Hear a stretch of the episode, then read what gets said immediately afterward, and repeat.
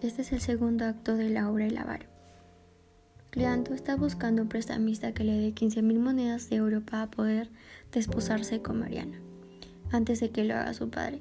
Para eso se encuentra con Maese Simón, es un criminal que ayuda a Cleanto a conseguir un prestamista, pero resulta que el prestamista es el padre de Cleanto. Maese Simón ni siquiera lo sabía.